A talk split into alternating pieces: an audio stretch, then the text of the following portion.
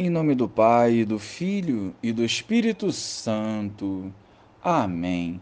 Bom dia, Jesus. Que a tua misericórdia seja derramada sobre as nossas vidas e nos desperte para a necessidade da conversão diária. Santifica-nos para melhor vos servir. Amém.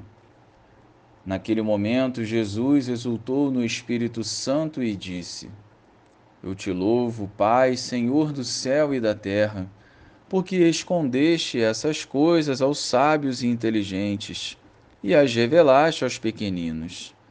Sim, Pai, porque assim foi do teu agrado. Tudo me foi entregue pelo meu Pai. Ninguém conhece quem é o Filho a não ser o Pai.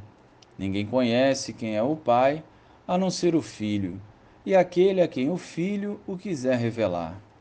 Jesus voltou-se para os discípulos e disse-lhes em particular: Felizes os olhos que veem o que vós vedes. Pois eu vos digo que muitos profetas e reis quiseram ver o que estás vendo e não puderam ver. Quiseram ouvir o que estás ouvindo e não puderam ouvir.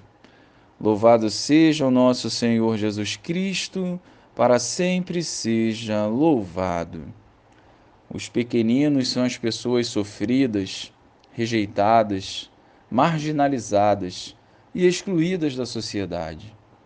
E a alegria de Jesus foi enorme, pois a sua palavra e os seus ensinamentos eram acolhidos por essas pessoas com humildade e fé. Assim, as vidas iam sendo transformadas e realidades mudadas. Da mesma forma, somos chamados a acolher o Evangelho com o coração aberto e disponível à vontade de Deus, não com o intuito de impor a própria verdade, mas sim com o desejo de restaurar vidas através do agir do Senhor. Viver como Jesus viveu é uma forma segura de sermos canais da graça, exalando o amor que cura e leva vida em abundância aos corações. A alegria e a paz interior passa por vivermos em comunhão com o Senhor, realizando a Sua vontade.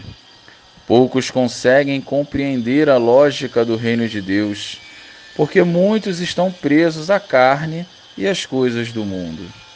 Sejamos nós a alegria de Jesus através da nossa conversão diária, que se traduzirá em frutos de vida eterna em nossa evangelização. Glória ao Pai, ao Filho e ao Espírito Santo, como era no princípio, agora e sempre. Amém.